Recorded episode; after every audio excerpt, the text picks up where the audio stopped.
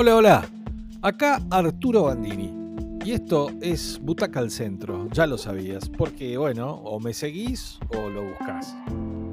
Vamos a hablar de una película estreno muy reciente que se llama Heart of Stone. Seguro que la viste, porque hay afiches por todos lados de la, de la bella Gal Gadot.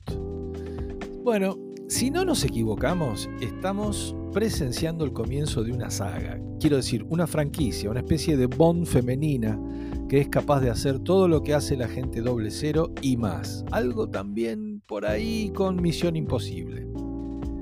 Pero la verdad que no fue un buen comienzo.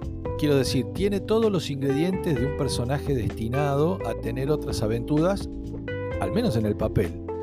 Pero no termina siendo una historia que nos atrape. Solo nos entretiene. Y no tanto. Y no es que nos entrega, eh, a ver, un buen guion, ágil, inteligente, coreografías bien hechas, bien presentadas en las escenas de acción que terminan siendo casi la única razón para verla. No pasa nada de eso.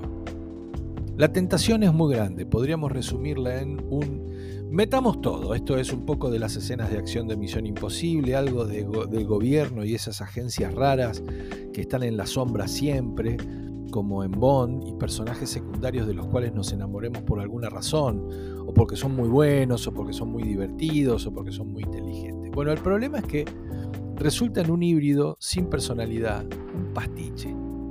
La clave de todo es, y está bien que así sea, Gal Gadot, que ya puso el cuerpo y su belleza para encarnar a otra heroína de acción, nada menos que la Mujer Maravilla.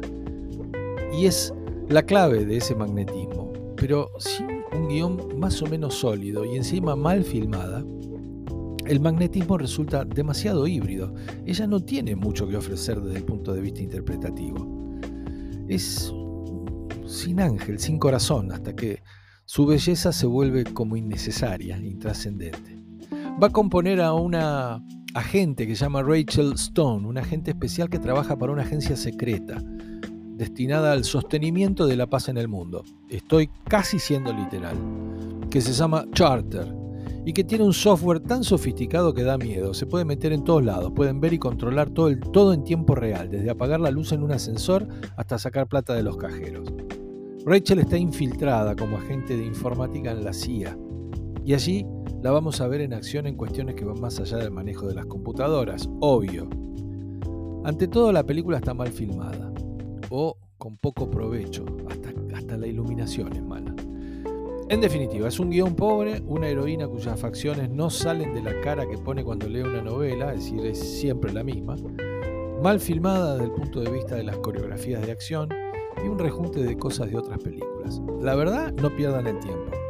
Espero que los algoritmos les digan que no hace falta hacer la segunda, y si lo hacen, que cambien a todo el elenco.